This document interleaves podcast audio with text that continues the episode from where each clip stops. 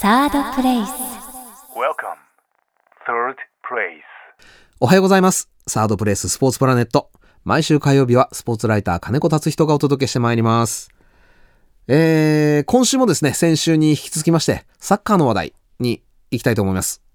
まず先週はリオのオリンピックサッカー本大会についてお話しさせていただきましたけれど、今日はですね、ワールドカップのアジア最終予選、これについて、えー、お話しさせていただきたいと思います。まあ、あの、アジアというかですね、僕はあの、ワールドカップ予選というと、忘れられない試合が、まあ、いくつもありまして、まあもちろん日本絡みであれば、ドーハの悲劇であったり、ジョホールバルの歓喜っていうのがあるわけですが、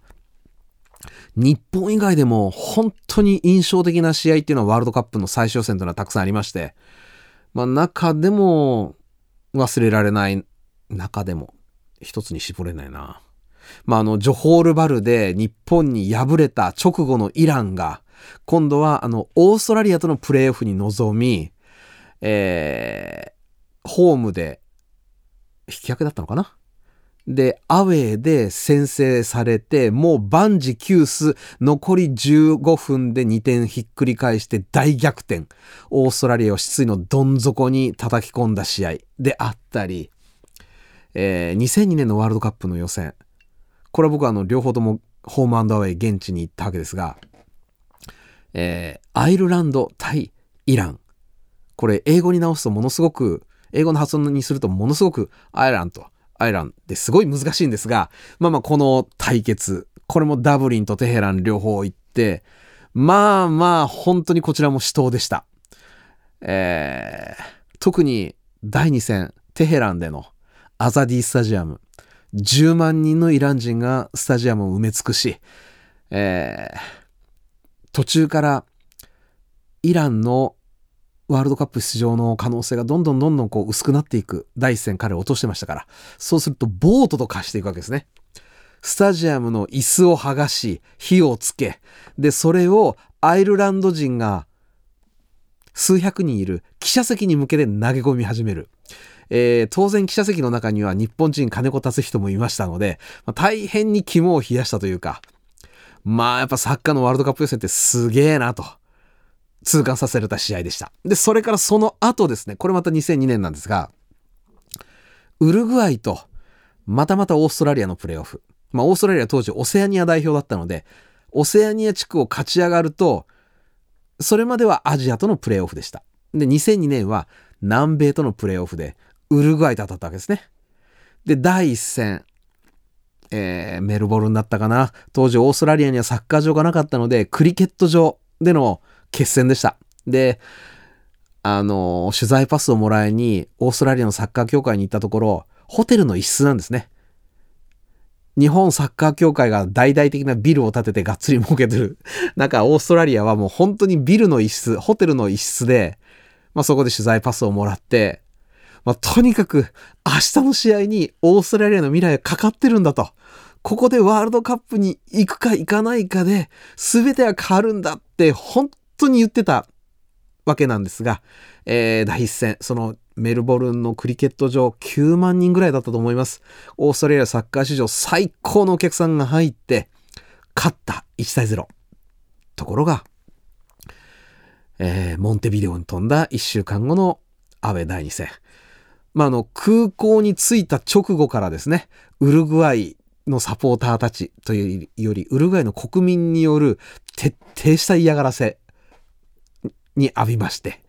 受けまして、まあ、ホテルの周りではもう、どんちゃん騒ぎ、絶対に奴らを寝させないというウルグアイ人の執念もあり、えー大逆転負けを喫してワールドカップへの道を断たれるわけですね。で、4年後、えードイツワールドカップの予選。これもまたオーストラリア、ウルグアイとプレーオフやることになりまして。で、今度は第1戦がモンテビデオ。第2戦が今度はオリンピックのスタジアムができてましたので、オリンピックスタジアム、あの、高橋直子さんがゴールした、要はオリンピックのスタジアムが、その後、フットボール専用場に改装されてたわけですね。で、新しくできたそのフットボール専用場での決戦。で、ここで、まあ本当にどよく勝ったなと思うんですが、えー、ものの見事にこれも逆転。まあ、ヒリング監督という名称の、まあ、本当に面目躍如たる試合で、本大会、待望の待望の本大会出場を決めた。えー、なんでこんな長々とプレーオフの話をしたかというとですね、僕にとってワールドカップ本大会での一番衝撃的な敗北っていうのが2006年の初戦。あれはカイザースラフデルン暑い日でした。でのオーストラリア戦。僕はもうオーストラリアの試合ずっと見てました。予選から。なので正直日本が負ける要素はまずないと思ってましたし、実際あの試合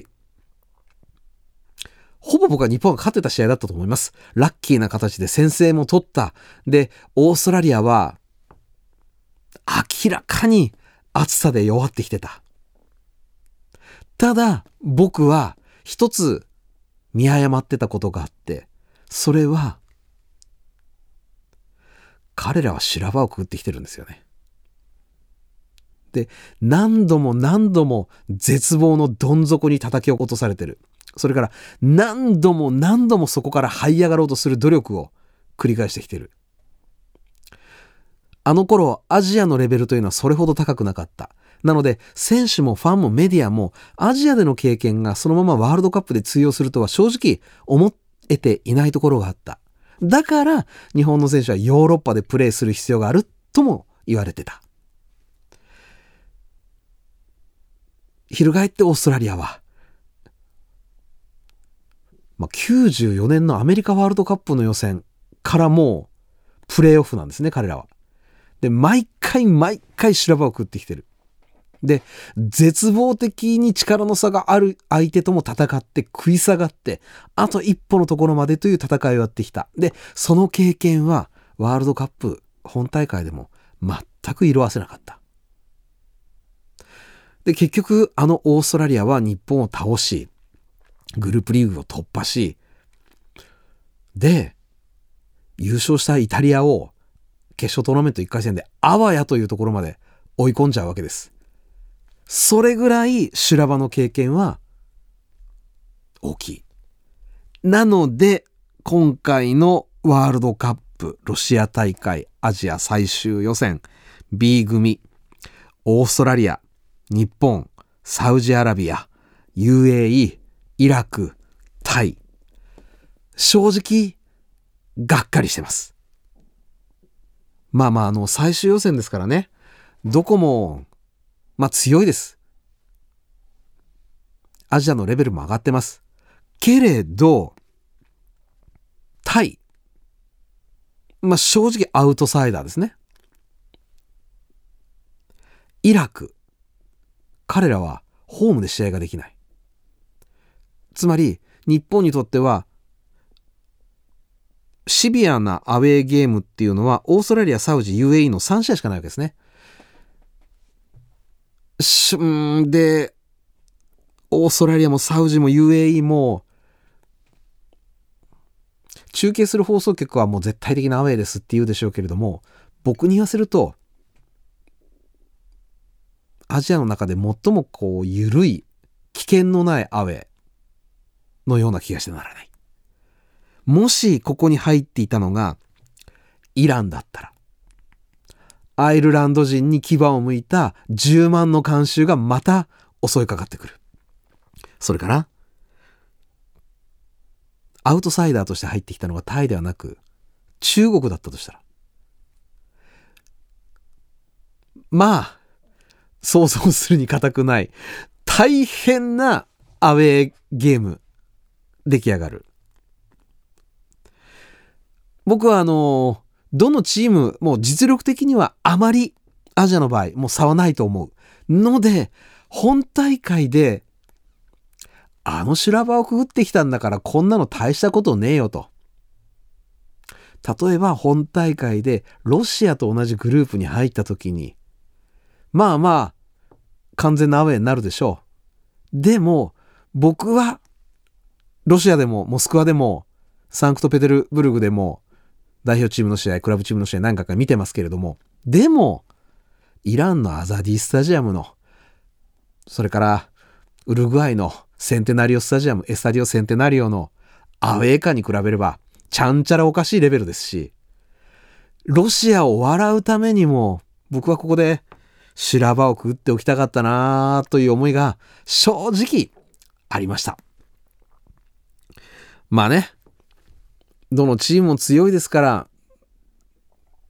どれも簡単な試合じゃないんでしょうけれども、もっとですね、選手たちがワールドカップ本大会で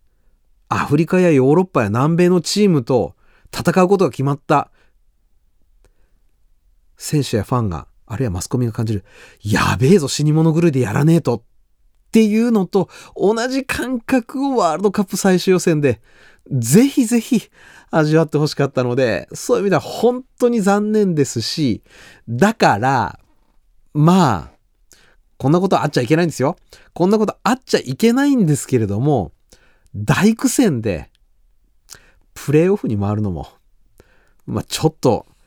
長い目で見れば、ワールドカップ本大会で勝つということを考えれば、まあありなのかもしれない。とにかく、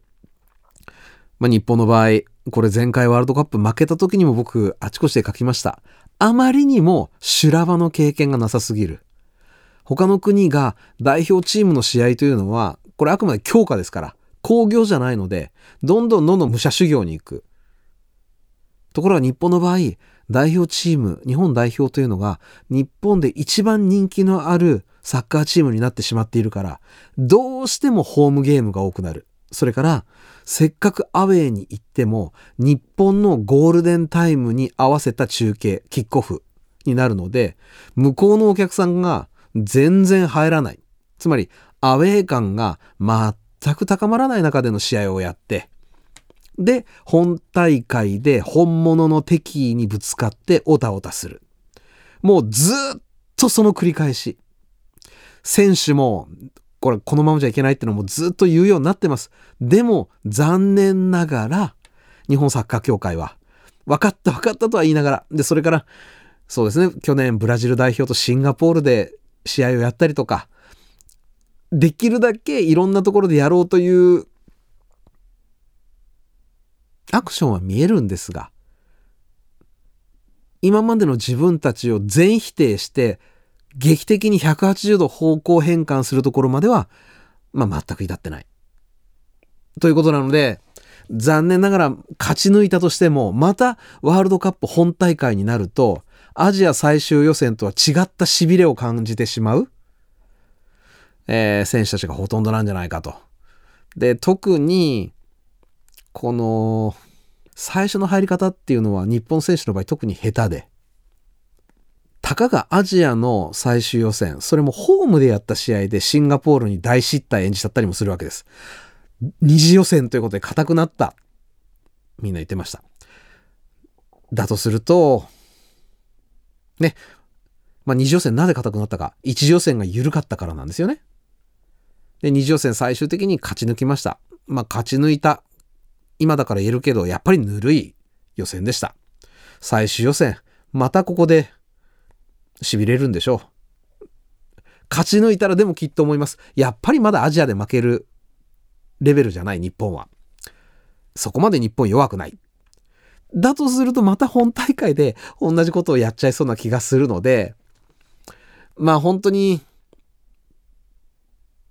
うん、外周一色、もう鎧に触れたものはもう全部なぎ倒していくような強さを見せて、アジアで絶対的な強さを見せた日本だからワールドカップなんかへだぞっていう勝ち方がドロドロに苦戦をしてもうまたダメかもしれないもうダメかもしれないっていうのをその修羅場落ちたら日本のサッカー滅びるっていうその崖っぷちをとことん味わい尽くしでプレーオフで勝ち上がる。なんていうのも本大会のことを考えたら悪くないんじゃないかなと思ったりもする金子達人でございました。まあそうは言っても予選が始まったらカテカテになっちゃう、まあ自分がいるんでしょうけどもね。ということで、えー、今週もスポーツライダー金子達人がお届けいたしました。それでは。サードプレイス。